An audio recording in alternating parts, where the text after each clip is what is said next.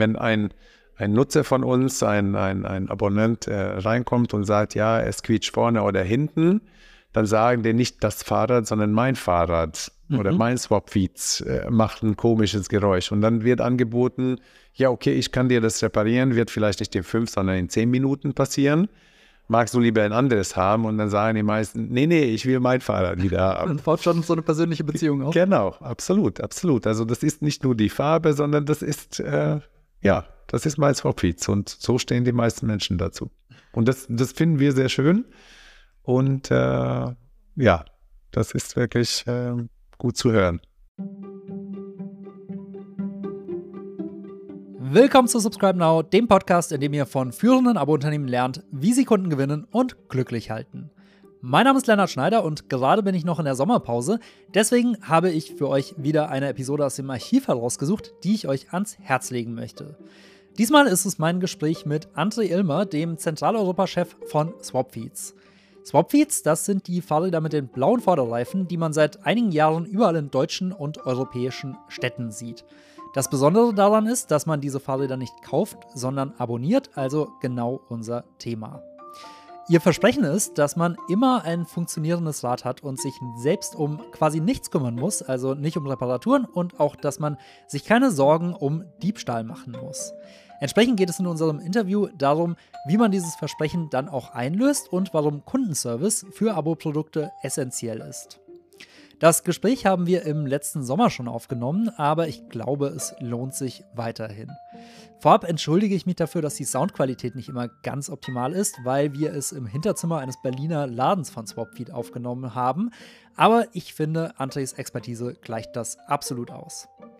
Neue Folgen gibt es dann übrigens ab dem 6. September wieder. Wenn ihr bis dahin auf der Suche nach Inspiration seid, dann kann ich euch den ganz neuen Subscribe Now Newsletter ans Herz legen. Darin bekommt ihr ab jetzt jede Woche News, Trends, Best Practices aus den führenden Abo-Unternehmen kostenlos in euer Postfach.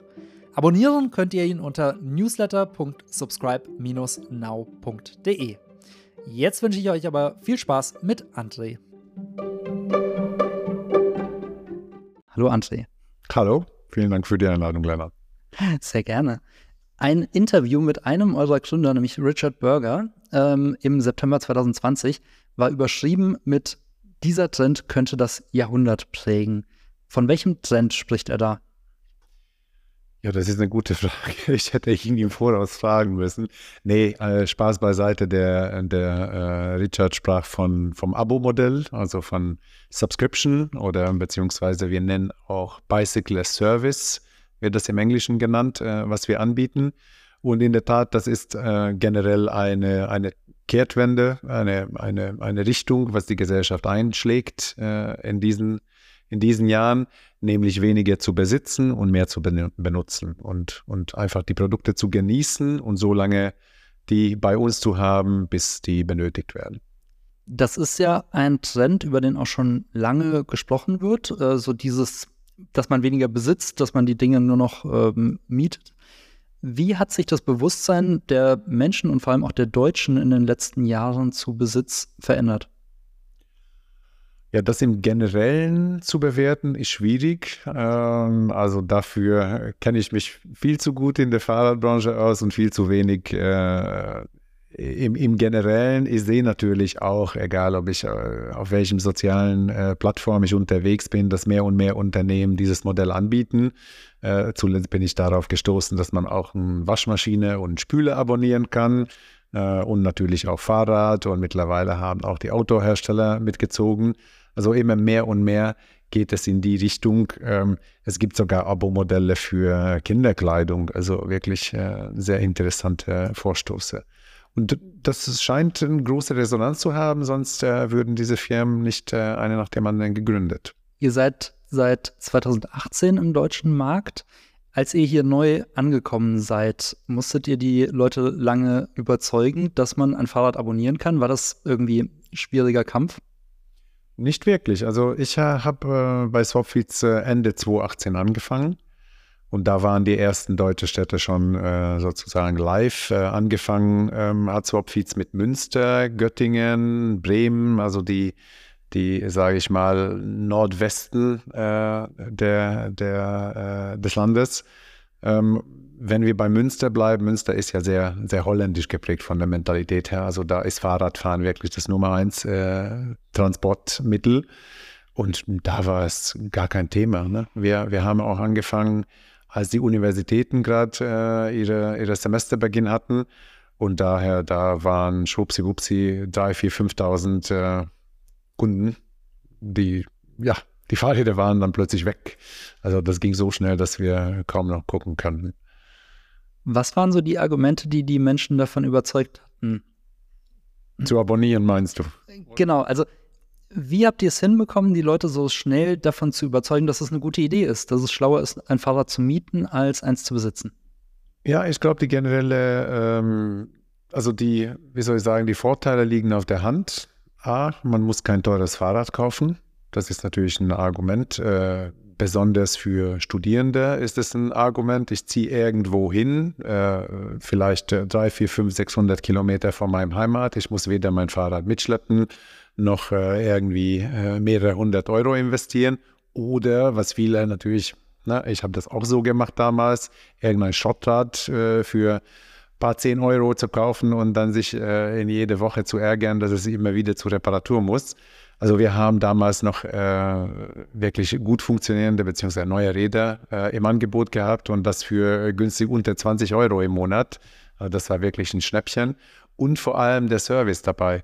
Ne? Also dass man sich äh, niemals mit dem, mit dem kaputten Fahrrad äh, ärgern muss, niemals irgendwie in eine Werkstatt äh, einige Tage oder Wochen warten musste, sondern sobald das Fahrrad oder wenn das Fahrrad kaputt sein sollte oder äh, einfach mal eine, eine Justierung benötigt, äh, dann wird es sofort erledigt. Oder, das äh, gehört auch zu unserem Service-Besprechen, wenn das Fahrrad nicht innerhalb von fünf Minuten repariert werden kann vor Ort, dann wird es sofort ausgetauscht. Also das ist wirklich sehr bequem und, ja, wie soll ich sagen, planbar, gibt Sicherheit. Wenn ich dir so zuhöre, dann klingt das ja, als wäre das ein ziemlicher Selbstläufer gewesen da stellt sich automatisch die Frage, wieso hat es vorher noch keiner gemacht? Was ist deine Erklärung? Das ist eine gute Frage. Also, hätte ich das erfunden, das wäre gut gewesen. Ähm, aber die Gründer in Delft waren, waren vor mir da gewesen. Das waren drei Studenten, also äh, wirklich drei Studierende an der TU Delft, äh, die sich überlegt haben, es muss doch irgendwie gehen, günstig studieren ein immer funktionierendes Fahrrad, eine Transport- Mittel an die Hand zu geben, welche äh, wirklich planbar ist.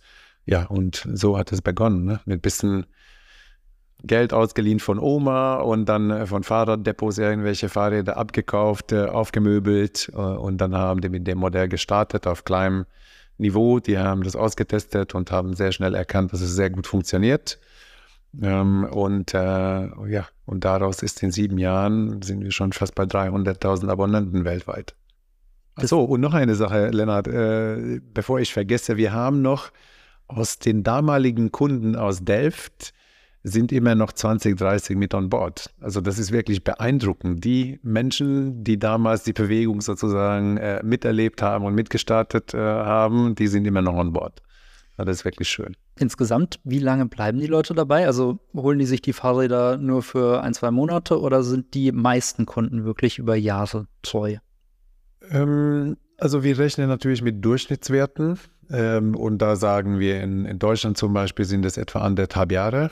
Aber da sind sehr viele, die seit Anfang an dabei sind. Ähm, und es gibt natürlich auch äh, Leute, die, äh, naja, nicht vielleicht nicht Tagesreisende, aber äh, klassische Touristen, die sehr schnell feststellen in Berlin, es ist viel günstiger, irgendwie nach vier, fünf Tagen ein Sophie zu nehmen, als äh, irgend so Hotelbike oder äh, ein Fahrrad, äh, ein Citybike äh, zu holen. Also daher, aber durchschnittlich ist es schon so, dass die Menschen Gott sei Dank Swapfeeds nutzen, als wäre das ihr eigenes Fahrrad. Und das ist auch unser, unser Ziel, wirklich eine Alternative zum eigenen Fahrrad äh, zu sein. Ein Vorteil von Swapfeeds, kann ich mir zumindest vorstellen, ist, dass man das Fahrrad ja im Winter auch abgeben kann. Also ich denke, es gibt viele, die nur im Sommer fahren wollen. Ähm, merkt ihr das sehr stark in den Zahlen? Ja, also Winter ist definitiv nicht die, das sind nicht die Happy Months, wie wir so intern sagen. Ähm, es gibt viele Menschen, die immer noch hesitieren, im Winter zu fahren, weil es dunkel ist, weil es ungemütlich ist, weil das Wetter vielleicht nicht so gut ist oder auch leider Gottes äh, die Fahrradinfrastruktur noch nicht überall exzellent ist in Deutschland. Ähm, aber es wird immer, äh, es gibt immer mehr und mehr Menschen, die auch im Winter fahren, beziehungsweise die dann sagen, ja, aber im Dezember oder im Januar oder im Februar, äh, da scheint die Sonne auch mindestens äh, zwei Wochenenden und dann lohnt sich äh, mein Softfeed zu behalten. Also ich habe früher auch nicht so viel Fahrrad gefahren, muss ich ehrlich sagen, aber seitdem ich mein Softfeeds habe, läuft's. Welches hast du denn? Ihr habt in Summe ja vier Modelle. Welches fährst du? Ähm, also ich habe, äh, ich, es, wäre irgendwie doof zu sagen, ich habe alle. Ähm, äh, nee, das Power 7 habe ich nicht. Äh, ich habe ein äh, Deluxe, das ist, äh, also beziehungsweise meine Frau hat es. Äh, ich, ich liebe mein Original, also der Klassiker, der, der, der Oma-Vizen. Äh, Glaube ich sogar ohne Gangschaltung, oder? Genau, das ist ohne Gangschaltung, aber da sitzt man so sehr bequem, aufrecht und da kann man wirklich ja, so richtig lässig und leger äh, durchradeln. Ich habe das in Rot übrigens. Und ich habe hier hinter mir, siehst du, ein Power One. Das ist unser neues äh, Eingang äh, E-Bike. Ähm, das habe ich mir jetzt auch geholt. Ähm, wobei das Fahrrad darf ich nur an Feiertagen fahren, weil ansonsten nimmt es meine Frau. Wir waren ja gerade noch mal bei der Frage, ähm, ob die Leute im Winter pausieren. Noch mal kurz dahin zurückgesprungen. Versucht ihr aktiv auch ähm, darauf einzuwirken, dass die Menschen das im Winter behalten? Macht ihr da irgendwie Aktionen, Kampagnen? Natürlich, wir versuchen alles, weil das ähm, immer eine, eine, große logistische Herausforderung ist, die Fahrräder sozusagen zurück in Empfang zu nehmen und die zu, äh, zu deponieren äh, und äh, auch einfach äh, die Revision zu machen und so weiter. Also das ist äh, logistisch äh, unangenehm sozusagen. Ähm, und wir versuchen, die Menschen zu überzeugen. Wir bieten da diverse Rabattaktionen an. Äh, wir haben natürlich auch jedes Mal eine, eine Anmeldegebühr. Ähm, das überzeugt auch einige Mitglieder zu sagen, ey, bevor ich noch einmal diese Anmeldegebühr zahle, dann zahle ich lieber einfach meine Monatsgebühr weiter um ehrlich zu sein, die, die ideale Lösung haben wir noch nicht ganz gefunden, wie wir noch mehr Menschen überzeugen können, im Winter zu fahren. Ich glaube, da hat auch die, da haben die Gemeinden und die Städte auch eine, eine große Verantwortung mit einer entsprechenden Fahrradinfrastruktur. Weil wenn die Fahrradwege gut beleuchtet sind und immer enteist sind und breit sind und äh, vielleicht nicht äh, zwischen äh, parkende Autos und äh, der äh, Busspur führen, äh, dann wäre es auch einfacher, mit, mit dem Fahrrad im Winter zu verkehren. Bringt ihr euch da auch in die Politik ein? Versucht ihr, ähm, bessere Bedingungen für Fahrradfahrer zu erwirken? Ja, äh, jein. Also Politik, das klingt, als äh, würde ich jetzt direkt äh, nach unserem Termin in den Bundestag fahren oder so. Das, äh, das natürlich nicht. Ich würde es mir wünschen. Ja, äh, könnte man machen, ähm, aber da da laufen die Sachen etwas anders und langsamer, das wissen wir alle. Ähm, wir sind äh, Mitglieder in, äh, in, der, in äh, bei Zukunft Fahrrad. Das ist eine, sozusagen eine Interessenvertretung äh, von der Branche.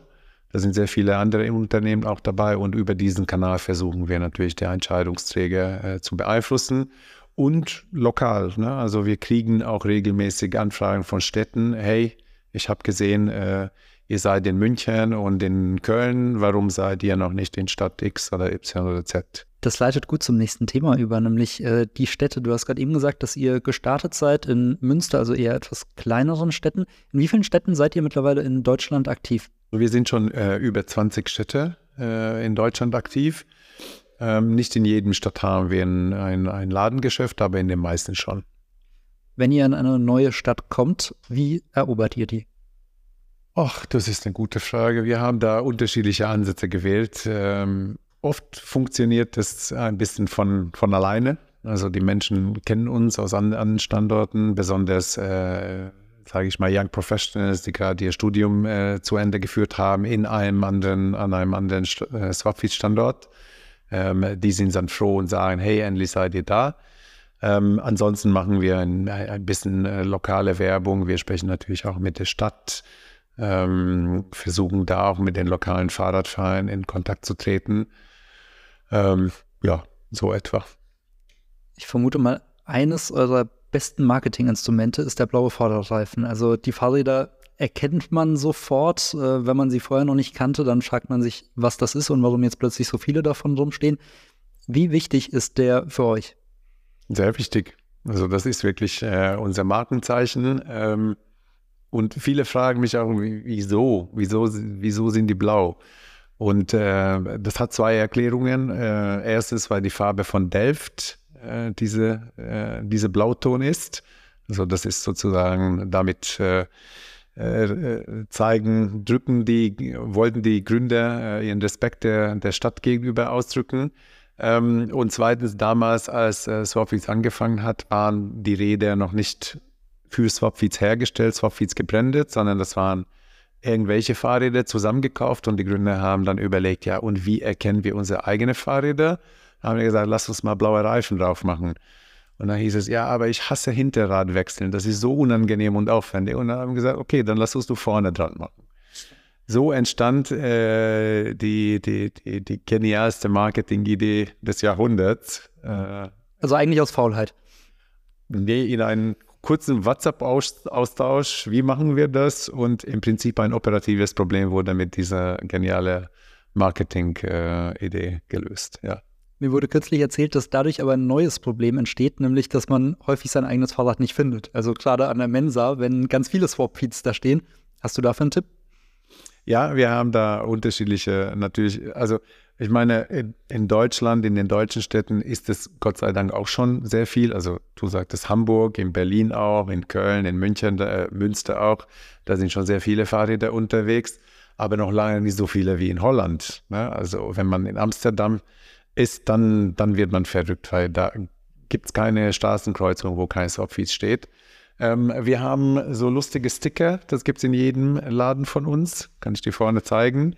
Das kann man hinten auf dem äh, Schutzbleck äh, kleben. Und was wir jetzt auch angefangen haben, unterschiedliche farbige Klingel ranzumachen. Mhm. mhm. Also das heißt, du als Kunde kannst dir aussuchen, welche Farbe. Wir haben da, glaube ich, 15 Farbtöne äh, drauf machen möchtest. Und dann weißt du, ach, mein Fahrrad ist äh, Koboldblau mit dem gelben Klingel. Das muss mein sein. Also, und natürlich die Schlüssel passen ja nicht. Stimmt. Aber das will man ja nicht bei 20 Fahrrädern ausprobieren. Stimmt auch.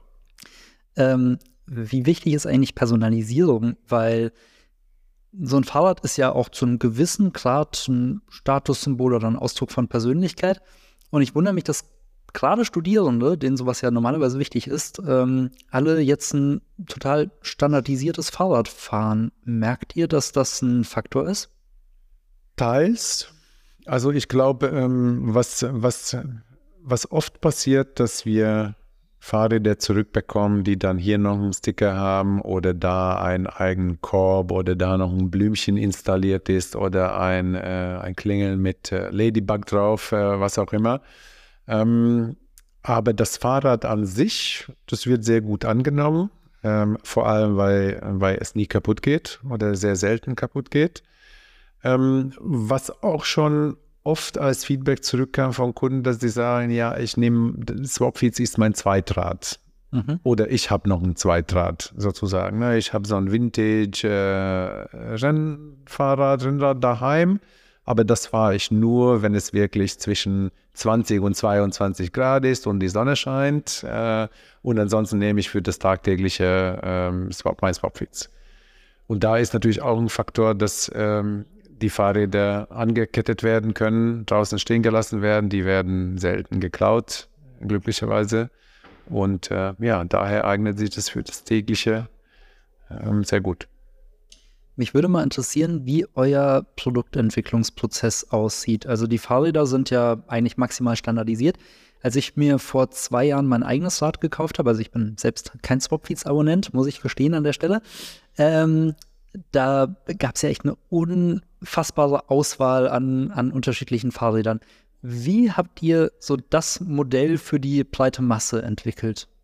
So, vielleicht eine Sache vorweg. Das Modell, was jetzt hier steht, oder die Modelle, die hier stehen, äh, das ist das Ergebnis von einem sehr langen äh, Entwicklungsprozess. Also die ersten Deluxe-Fahrräder sahen noch ganz anders aus, die ersten Original sahen auch ganz anders aus.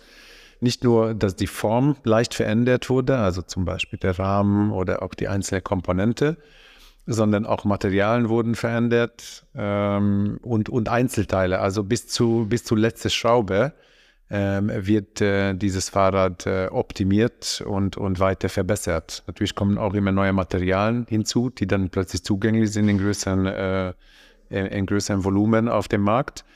Ähm, weil wir dadurch, dass wir unsere eigenen Fahrräder haben und die immer wieder zu Service zurückbekommen, sammeln wir eine Unmenge an Daten. Also unsere Produktentwickler wissen ganz genau, welche Teile wie oft kaputt gehen und versuchen, wenn die dann merken, okay, ein Teil geht ja, proportional öfter kaputt als ein anderer Teil, äh, dann gehen die daran und versuchen, bessere Lösungen für zu finden. Also wenn ich das mal auf andere Branchen übertrage, würde das bedeuten, einfach ganz genau messen, tracken, verfolgen, wie die Kunden das Produkt nutzen, wo es vielleicht Probleme gibt und dann im Detail immer wieder nachbessern. Genau so ist es. Und bei uns, und das gilt, glaube ich, für alle Abo-Modelle, ähm, ein wichtiger Unterschied ist, dass die Produkte nicht einmal verkauft werden und dann ist gut und man sieht den Kunden vielleicht in zehn Jahren, vielleicht aber auch nie wieder, sondern äh, da es ein völlig flexibles Abo-Modell ist, könnten der, könnte der Kunde im nächsten Monat aussteigen. Das heißt, wir müssen uns immer und immer wieder beweisen, dass das Produkt, das Abo-System, äh, der Kundenservice äh, nicht nur freundlich, sondern auch kompetent ist und schnell Hilfe leistet, wenn es notwendig ist. Das finde ich einen spannenden Aspekt. Wie verfolgt ihr denn, ob ein Kunde zufrieden ist?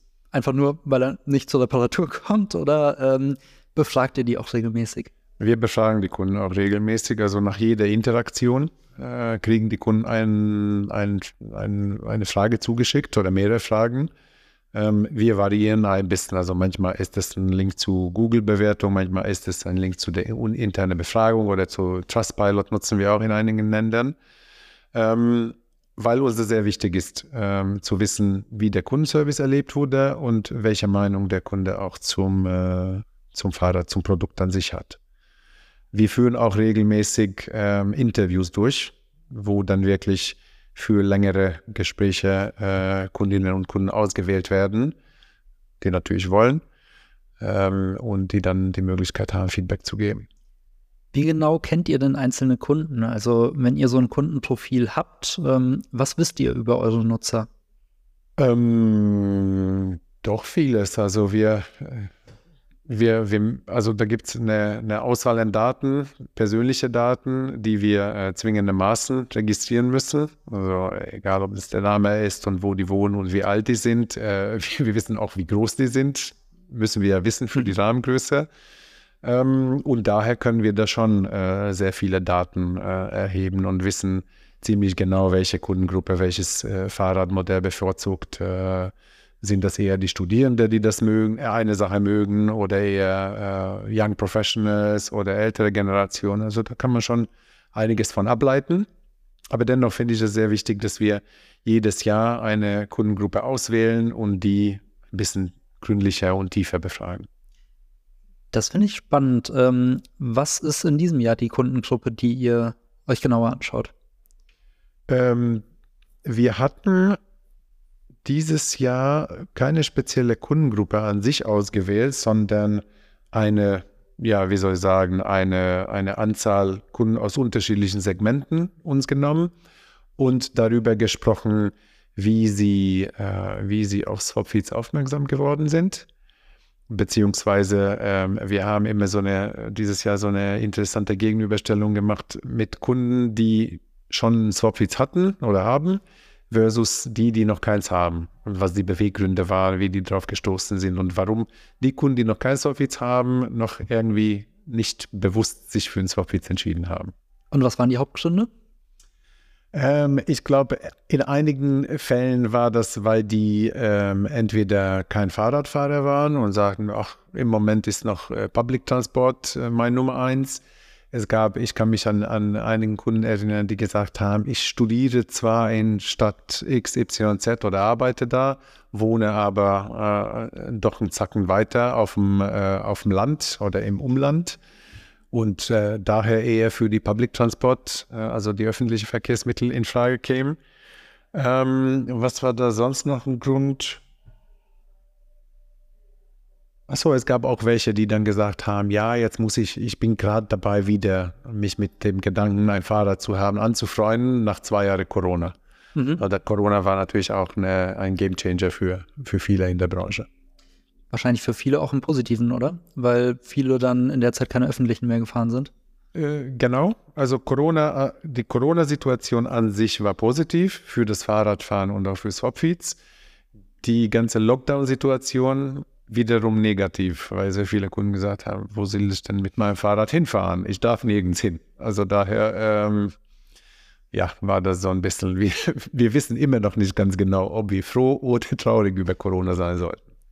Du hast jetzt sehr viel über Studierende gesprochen. Ich entnehme, das ist eure Hauptzielgruppe, aber welche habt ihr noch daneben? Ja, das stimmt nicht mehr. Das, stand, äh, das, äh, das war mal der Einstieg, äh, also in 2018 zum Beispiel Münster, wie wir besprochen haben. Ähm, die Studierende, das ist eine, wie soll ich sagen, eine, eine logische Einstiegsgruppe, eine ziemlich breite, voluminöse Segment, die ein Fahrrad brauchen. Und zwar je früher, desto besser. Und wie gesagt, mit dem entsprechenden Service ist das eine sehr gute Lösung für sie. Ja, mittlerweile haben wir mehr Nicht-Studierende als Studierende. Also das heißt, äh, Swapfeeds ist auch in der, in der Generation, ja, soll ich sagen, 25 äh, bis, wir haben mal gesagt 45, aber mittlerweile sind wir, glaube ich, bis 60 äh, ziemlich äh, breit vertreten. Ne? Besonders, äh, dass wir seit äh, zwei Jahren E-Bikes haben im Portfolio das bewegt sehr viele äh, Menschen mit mehr Lebenserfahrung, die mit beiden Füßen irgendwie schon Mitte deren Berufsleben stehen, äh, auch dazu zu sagen, hey, Softfeeds, ja, coole Sache. Was ändert sich dadurch für euch, wenn ihr in der Zielgruppe so viel pleiter werdet? Am Anfang konntet ihr ja wahrscheinlich sehr spitzes Marketing machen. Mittlerweile, wie gesagt, sprecht ihr eine sehr pleite Zielgruppe an. Genau, das ist eine interessante Sache, da wir in, äh, in neun Ländern unterwegs sind und die Länder haben auch unterschiedliche Ausprägungen. Und äh, dadurch, dass wir in neun Ländern unterwegs sind, ähm, spricht die, ist die Firmensprache jetzt endgültig aus Holländischer ins Englische gewechselt. Ähm, Im Englischen wird immer du gesprochen. Ne? Also das heißt, alle Trainings, äh, auch für unsere Service-Kolleginnen äh, und Kollegen, ist in Du-Form. Und so praktizieren wir das auch. Also unser Kundenservice spricht jeden mit Du an. Mhm. Äh, finden wir freundlich und nett. Allerdings fühlt sich das nicht immer richtig an. Ne? Also zuletzt war ich in, wo war ich in, äh, in Düsseldorf, kam ein älteres äh, Ehepaar rein. Ähm, die Frau hatte schon ein E-Bike gekauft und dann haben wir gesagt, ja, für den Mann äh, nehmen wir mal ein Swapfeeds. Und er war da total äh, ja, nett und aufgeregt und, äh, soll ich sagen, froh, äh, sein Fahrrad zu bekommen. Das fühlte sich nicht richtig an, äh, ihm du zu sagen. Von daher sind wir bei sie geblieben. Man muss auch mal Ausnahmen machen können. Wobei bei Ikea weiß ich nicht, ob die die Erlaubnis haben, auch mal jemanden zu siezen. Ja, ich glaube, wir sind zwar mittlerweile sind wir gut aufgestellt, wir sind in, in, in 60 plus äh, Städte unterwegs. Also man kann da nicht komplett Freestyle arbeiten. Da gibt es äh, gewisse Richtlinien, Trainings, äh, wie, das, äh, wie das funktionieren soll. Aber wir versuchen unser Personal vor Ort noch relativ viel Freiheit äh, auch zu geben ähm, und eher versuchen, ähm, wie soll ich sagen, dem beizubringen, was grundlegende Freundlichkeit, Hilfsbereitschaft, äh, also wie soll ich sagen, die tiefere Beweggründe, äh, statt äh, irgendwelche Texte vorzuschreiben. Und äh, das, äh, ja, wir wollen keine Roboter haben bei uns.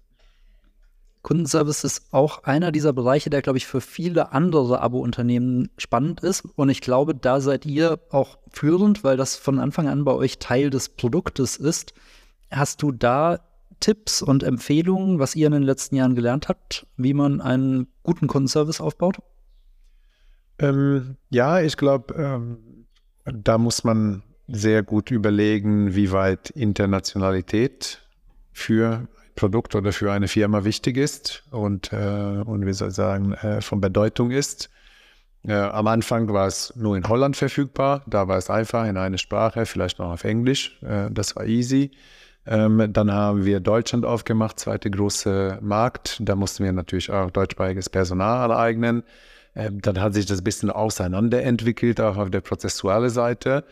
Und diesen, wie soll ich sagen, diese, diese Spagat äh, zu schaffen, einerseits äh, Sprachen- und Sprachraumspezifisch vorzugehen und zu sagen, ja, wie ist die, wie ist die Kultur? Ne? Also teilweise geht es nicht um die Wörter, sondern die tiefere Bedeutung, die man da äh, mit, dem, äh, mit den Kunden austauschen möchte, dass das stimmt. Aber auf der auf der Backoffice-Seite müssen dann die Prozesse so weit wie möglich harmonisiert und, und vereinheitlicht werden. Weil dann ist es effizient, aber auch sehr persönlich für die Kunden. Achso, und noch eine Sache. Ähm, Kundenservice, ähm, wir müssen da auch einen guten Weg finden zu sagen, wie viel bieten wir im Self-Service an und wie viel bieten wir mit dem klassischen Kontaktcenter, also E-Mail und WhatsApp äh, mit Physi oder am Telefon mit physischen Menschen an. Und wie würdest du sagen, ist bei euch das Verhältnis und ab wo sagt ihr, muss ein Mensch mit jemandem sprechen? Wir versuchen das äh, in die Hand der Nutzer zu geben und zu sagen, jeder Nutzer hat da die Möglichkeit äh, auszuwählen, äh, welchen Weg äh, sie oder er gehen möchte. Ähm, und also aus meinem eigenen an meine eigene Haut würde ich das auch so machen, dass ich die Freiheit nutzen möchte. Wenn ich was selber erledigen kann, dann möchte ich nicht in eine Warteschleife warten oder auf irgendeine E-Mail-Antwort, dann mache ich das schnell selber. Und das versuchen wir mit unserer App beziehungsweise auch unserer unser, äh, MySwapFeeds-Webseite äh, zu erreichen. Aber wenn ich ein ja, kniffligeres Problem habe, äh, Hilfe brauche, äh, eine Reklamation, äh, dann will ich aber einen Mensch, Menschen sprechen. Bei euch ist wahrscheinlich auch ein sehr großer Teil der Belegschaft äh, Servicepersonal, oder? Wie hoch ist da der Anteil? Ja, ich würde sagen, ja, vielleicht so 70 Prozent bestimmt. Natürlich müssen wir definieren, was bedeutet für dich Servicepersonal. Mhm. Also, da sind Kolleginnen und Kollegen nicht nur im Kundenservice äh, zentralisiert, die am anderen Ende äh, der Telefonleitung sitzen, sondern auch sehr viele Kolleginnen und Kollegen, die in den Stores arbeiten. Auch noch ein großer Teil, die im Field Operation, weil wir auch äh, im Service inklusive haben, dass wir äh, zu den Kunden nach Hause fahren, wenn es benötigt ist. Und im erweiterten Sinne haben wir noch auch Servicepersonal in unseren Warehouses, wo die Fahrräder dann gewartet und repariert werden. Wie ist so das Verhältnis zwischen digitalem Service und äh, wirklich Menschen in Läden und Menschen in äh, Warehouses? Ähm, ich kann, kann dir da keinen Prozentsatz nennen, weil in vielen Fällen ist ein Vorgang erst einmal digital und dann wird es real. Ne? Also wir haben nun mal ein physisches Produkt, das ist kein Software oder, oder äh, Fernseh-Movie-Abo, sondern da ist ein Fahrer dahinter. Also das heißt, in meisten Fällen ähm, melden sich die Kunden, wenn da wirklich ein physisches Problem besteht. Ne? Es quietscht. Äh, und dann muss das Fahrrad zu uns oder wir müssen zum Fahrrad. Also kann sein, dass der Kunde äh, per App äh, sehr schnell klick, klick, klick und einen Termin ausgemacht hat und dann muss aber unser Servicepersonal äh, irgendwie mit dem Kunden in, in Kontakt treten, um das Fahrrad zu reparieren. Wie pfleglich gehen die Menschen eigentlich mit ihren Fahrrädern um? Macht das einen Unterschied, dass das nicht ihr eigenes ist und dass der Service inklusive ist? Äh, nein, würde ich sagen. Also aus deutscher Perspektive oder mitteleuropäischer Perspektive definitiv nicht. Es gibt natürlich auch äh, andere Beispiele, äh, wo man das Fahrrad irgendwo vergessen wird oder äh, ja, ausrutscht. Aber das ist eher die, die Minderheit. Also die meisten gehen mit ihren Fahrrädern wirklich so um, als wäre das ihr eigenes. Und das ist wirklich schön. Vor allem, ähm, vielleicht, wenn wir hier fertig sind, kannst du mal vorne im Laden gucken, äh, wenn ein, ein Nutzer von uns, ein, ein, ein Abonnent äh, reinkommt und sagt, ja, es quietscht vorne oder hinten, dann sagen die nicht das Fahrrad, sondern mein Fahrrad mhm. oder mein Swap-Feeds äh, macht ein komisches Geräusch. Und dann wird angeboten, ja, okay, ich kann dir das reparieren, wird vielleicht nicht in fünf, sondern in zehn Minuten passieren.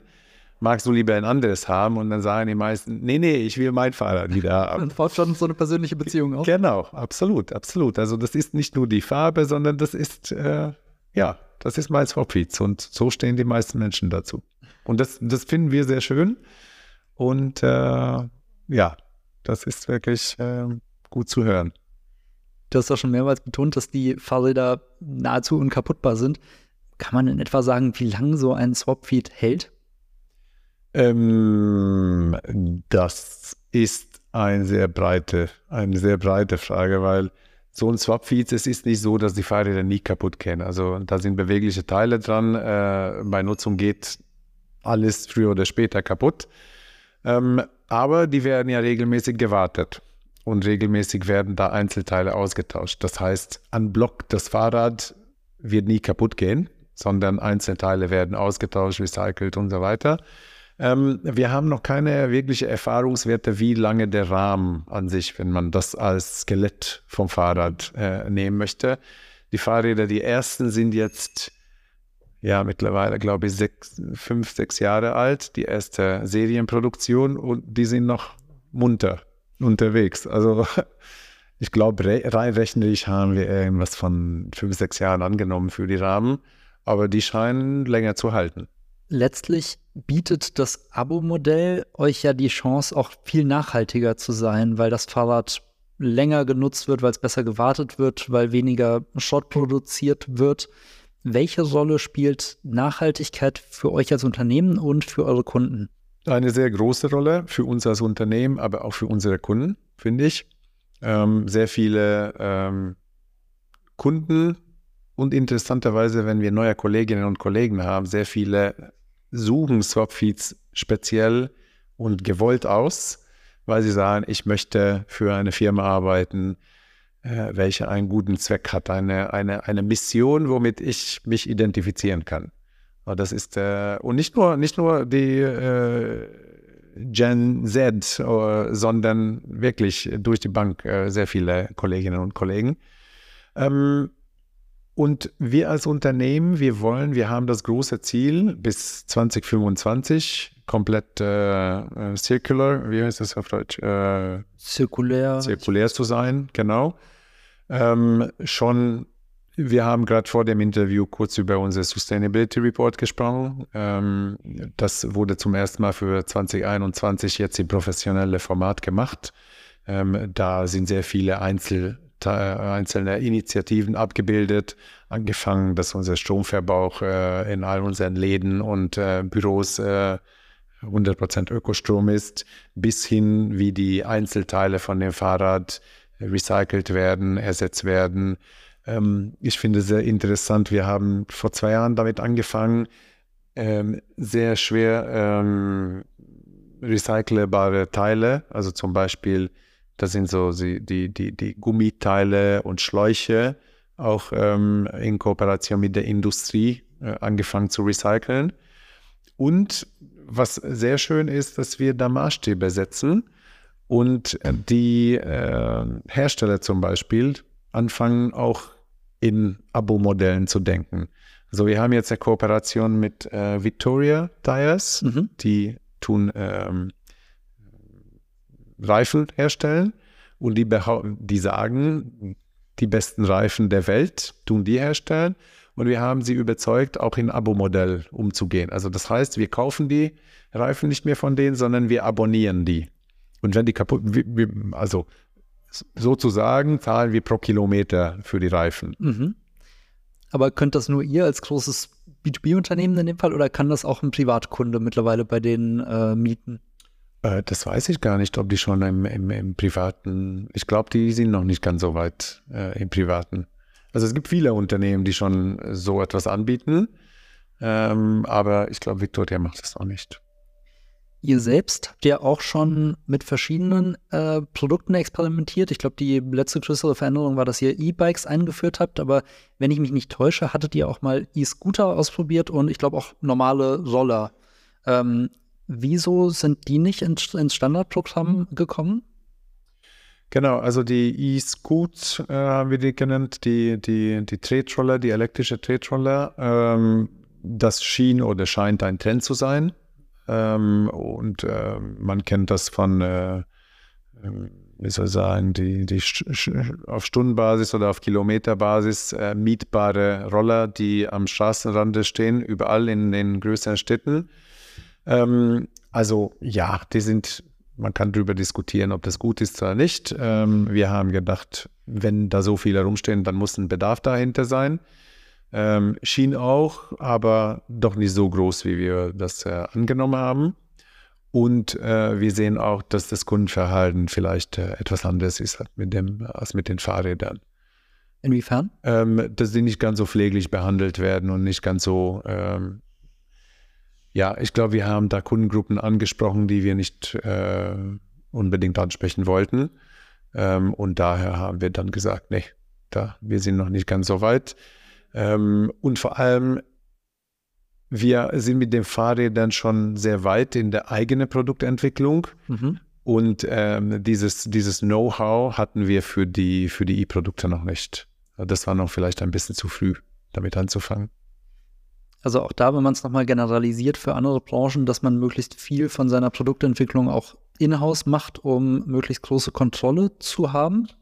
Würdest du das empfehlen? Ja, in-house oder ähm, zumindest mit einem großen Wissen in-house. Also die Produktentwicklung machen wir auch nicht komplett in-house. Natürlich mittlerweile werden auch Rahmen äh, selber bei uns designt, aber letztendlich wird dann das auch in Zusammenarbeit mit Herstellern dann äh, validiert und geguckt, okay, äh, bring, äh, geben das die Materialien her, äh, ist diese Form wirklich aus allen Aspekten perfekt, was sehen wir sonst auf dem Markt, was so geht. Ähm, und man muss da auch teilweise, es ist uns schon passiert, dass wir gesagt haben, oh, da ist eine neue Entwicklung in der Branche, lass uns das versuchen. Und dann mussten wir aber sehen, dass es in der, in der Volumen und für den Zweck, was, äh, was wir haben, nicht, nicht passt. Ne? Also es mögen einzelne, also für Fahrrad kann man da auch sehr viel Geld ausgeben. Ne? Du weißt es, du hast dir selber äh, selbst ein Fahrrad gekauft. Ähm, also da kann das wirklich von Carbon hier äh, bis zu äh, spezielle Anfertigung da alles haben.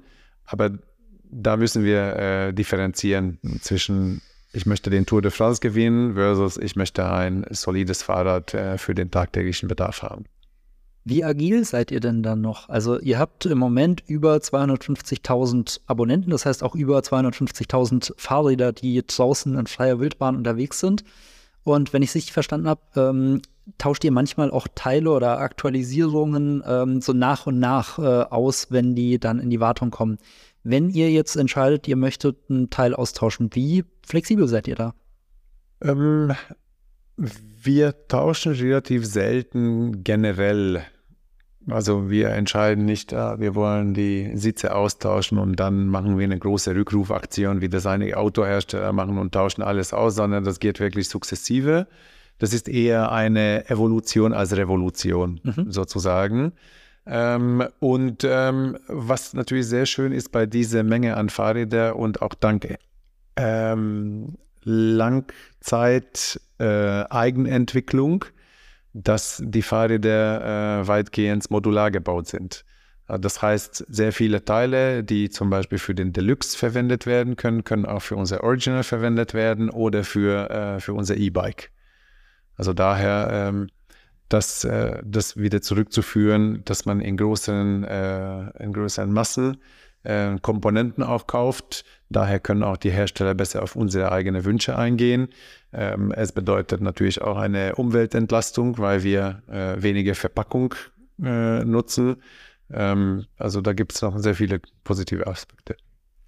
Ihr müsst euch aber ja wahrscheinlich schon sehr fokussieren und es gibt bestimmt viel, viel mehr Ideen, als ihr umsetzen könnt. Ähm, einerseits, wie sieht euer Prozess aus, um zu entscheiden, ob ihr jetzt etwas macht oder nicht? Und andererseits, was sind so Ideen, die immer mal wieder äh, kursieren, die ihr aber bisher noch nicht gemacht habt? Ähm, stimmt. Ähm, ich hatte mal ein sehr interessantes Gespräch mit den, mit den drei Gründern. Ich musste mal einen Vortrag halten vor ein paar Jahren äh, in, in, in, Bremen für, für andere Unternehmen und wollte verstehen, wie sie damals überhaupt zu Swapfeeds, wie, wie, wie die Anfänge waren. Äh, Gerade der Richard, äh, Richard Berger hat gesagt, ähm, ja, am Anfang haben wir einfach sehr sehr viel zugehört und im Prinzip wie einen großen Trichter alle Ideen, die wir aufsammeln konnten von unseren potenziellen Kunden reingeworfen. Dann haben wir aber eine sehr harte Validierungsphase gehabt und versucht, die Ideen zu konsolidieren, weil in der Umsetzung, wenn man das richtig gut machen möchte, äh, man kann nicht zehn äh, Parallelstränge sozusagen laufen lassen, sondern da muss man wirklich fokussiert dann äh, an gewisse Sachen arbeiten. Ähm, also so ist der Prozess. Ähm, wenn wir ein, eine, ein neues Produkt auflegen wollen, dann machen wir, haben wir gelernt, äh, immer in Tests, mit Tests zu arbeiten. Also zum Beispiel die be besagten äh, E-Scooter, die waren mhm. Test. Wir haben gesagt, okay, lass uns mal ein paar Städte nehmen, lass uns mit einem kleinen Batch anfangen. Die fahren teilweise im freien Handel erhältliche äh, Versionen ähm, und haben dann äh, geguckt, ist das irgendwas, womit wir gut arbeiten können, ja oder nein? Wäre das dann für gut befunden gewesen, dann hätten wir gesagt, okay, und wie müsste das Produkt unserer Wunschvorstellung ausschauen? Also am Anfang nehmen wir immer ein Produkt, welches von der Stange, mhm. was äh, frei äh, käuflich ist auf dem Markt und dann versuchen wir das dann Stück für Stück äh, in ein Swap-Feed umzuwandeln. Das heißt, ihr testet dann auch einerseits, ob das Marktinteresse da ist, aber andererseits auch, wie es für euch im Service funktioniert, ob die Prozesse dahinter. Ja, genau. Genau, so läuft das. Und nochmal zu der Frage, was, ähm, was sind so Ideen, die regelmäßig verworfen werden müssen? Ach, wir haben da, also sehr oft kriegen wir die Frage, warum macht ihr keine Kinderfahrräder? Mhm. Weil das, also, ne, das ist, liegt auf der Hand, wenn wir, äh, A, das Kind braucht jedes Jahr fast ein neues Fahrrad, weil, es wächst. Ähm, also das wäre ein ideales Modell. Nur auch wenn wir ähm, zum Beispiel, wir sitzen in, in unserem Lagerraum äh, für, die, für die Zuhörer und äh, hier siehst du einige Fahrräder ähm, und es sind nur vier Modelle, aber die, jedes Modell hat mehrere Größen. Mhm. Also das heißt, da ist so ein kleiner Multiplikatoreffekt dahinter. Also dennoch mit den vier Rädern äh, sprechen wir auch über 16 unterschiedliche äh, Fahrrädern. Und dann haben wir noch die Farb, über Farben haben wir noch gar nicht äh, gesprochen. Ähm, also daher, wenn wir uns in die, in die, in die Branche Kinderfahrrad wagen würden, dann würde das eine äh, Unmenge an zusätzliche Produktvarianten mhm. ähm, bedeuten. Und das bringt auch eine Komplexität mit sich. Also du würdest empfehlen, die Varianten einfach überschaubar zu ja, am Anfang auf jeden Fall. Und dann muss jeder Unternehmen äh, für sich entscheiden, was ist händelbar. Ja? Und natürlich mit einem physischen Produkt und ein Fahrrad, ein Stück Fahrrad ist schon groß, 10, das ist schon eine Masse. Und hier sind wie viele? Schätz mal, vielleicht 20. Ich bin ganz schlecht im Schätzen. Also vielleicht 50. Äh, wären es 100, dann wäre der Raum so voll, dass wir uns hier nicht mehr sitzen könnten. Also ja, ne, und dann überlegen wir 250.000 äh, Abonnenten, die auf der Straße sind. Das ist mhm. eine ganz, ganze, ganze, ganz große Masse an Fahrrädern.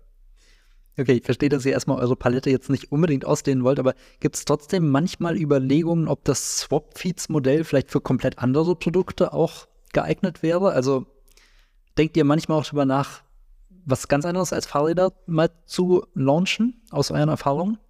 Ähm, das war mal auch ein Thema vor anderthalb Jahren etwa, dass wir gesagt haben, ja, im Prinzip, wer sagt das? Wir haben ja ein perfektes Plattform äh, für Abo-Modelle. Ähm, viele Unternehmen würden sich das wünschen, das so äh, fertig zu haben. Ähm, warum machen wir nicht komplett was anderes? In der Tat. Ähm, aber dann wurde es äh, verworfen, weil wir uns auch auf unsere Mission konzentrieren wollten, wirklich lieb, die Städte lebhafter zu machen. Und das geht, wenn wir in der Mikromobilität so mitspielen können, dass wir ja Autos ein bisschen zurückdrängen und, äh, und einfach den Menschen die Möglichkeit geben, sich bequem und gesund fortzubewegen. Gäbe es so ein Produkt, bei dem du selbst sagen würdest, das würdest du lieber abonnieren als besitzen? Oh, oh ich habe da einige. Also, wenn ich an, an Bücher denke, ne? Mhm. also ähm, darf ich hier Namen nennen von Unternehmen? Ja, ne? Ja, klar. Also Scoop, ich weiß nicht, wer das kennt. Ähm, das ist äh, ein Online. Sagt mir was. Online-Bibliothek. Also E-Books mhm. von hinten gelesen. Ich glaube auch Hörbücher, oder? Genau, Hörbücher haben die auch. Ähm, ich finde das fantastisch. Also wirklich ein super Produkt. Da sind alle, all die neuesten Bücher äh, verfügbar. Man zahlt monatlich, glaube ich, unter 20 Euro und kann lesen, hören, so viel man möchte. Und das ist, das ist fantastisch, auch für die Umwelt viel besser, als würde man jedes Mal ein Buch im klassischen Taschenbuchformat aus der Bücherei holen oder beziehungsweise einem Buchladen holen. An der Stelle auch ein Tipp für die Hörerinnen und Hörer. Es gibt ein ganz oldschool Swap-Feeds für Bücher, nämlich Büchereien. Stimmt, stimmt, stimmt, stimmt. Eigentlich das gleiche Modell, aber spricht keiner drüber als, als Abo und irgendwie läuft es unterm Radar. Ja, und ich glaube, die meisten Autos haben, mehr, haben keinen CD-Player mehr, wo man was reinstecken könnte, falls man ein Hörbuch hören möchte. Das ist auf jeden Fall ein Faktor. Ähm, ich würde dir zum Schluss nochmal drei Fragen stellen, äh, die ich jedem meiner Gäste stellen möchte. Nämlich, ähm, auf welches Abo möchtest du persönlich nicht mehr verzichten? Ja, ich glaube, das besagte äh, Scoop äh, werde ich noch eine Zeit lang behalten. Ähm, ansonsten mein Swapfeeds-Abo. das zählt nicht. ähm, ansonsten, was haben wir noch von Abos? Wir haben, äh, ja, der, der Klassiker, aber unverzichtbar ist unser Internet daheim. Mhm. Ähm, darauf möchte ich auch nicht mehr verzichten. Und was hatten wir sonst noch? Ein Abo? Hm, ich komme gleich drauf. Aber halten wir erstmal Scoop fest. Ja. Welches Abo-Unternehmen ist für dich ein Vorbild? Also wenn du jetzt beruflich äh, dich auch an anderen mal orientierst, hast du dir schon mal von jemand anderem was abgeschaut? Ja, wir ähm, natürlich gibt da äh, die Klassiker wie äh, Spotify oder Netflix, äh, die ähm, die machen ja also da, da wurde es mit erfunden, finde ich. Ähm, also das, äh, das sind äh, das sind gute ähm, gute Ansätze. Ähm, Im Abo-Modell finde ich auch äh, sehr gut, was äh, einige Verkehrsgesellschaften machen. Also zum Beispiel, äh, äh ja, wie soll ich sagen, die Herangehensweise äh, von den Abos, auch das ganze Marketing, Messaging und, und, äh, und Zielgruppentargeting von der BVG, mhm. von der Berliner Vertriebsbetriebe, finde ich, finde ich sehr gelungen. Ähm, witzig, spitzig. Also ich glaube, die im Gegensatz zu euch eher betonen, dass es nicht funktioniert, aber trotzdem charmant ist. ja, genau. Also die Marketing-Messaging ist auf jeden Fall äh, sehr, sehr charmant. Ähm, wir hatten auch äh, mit jemandem zusammengearbeitet, das war vor zwei Jahren, drei Jahren, bei denen konnte man Weihnachtsbäume abonnieren. Aha.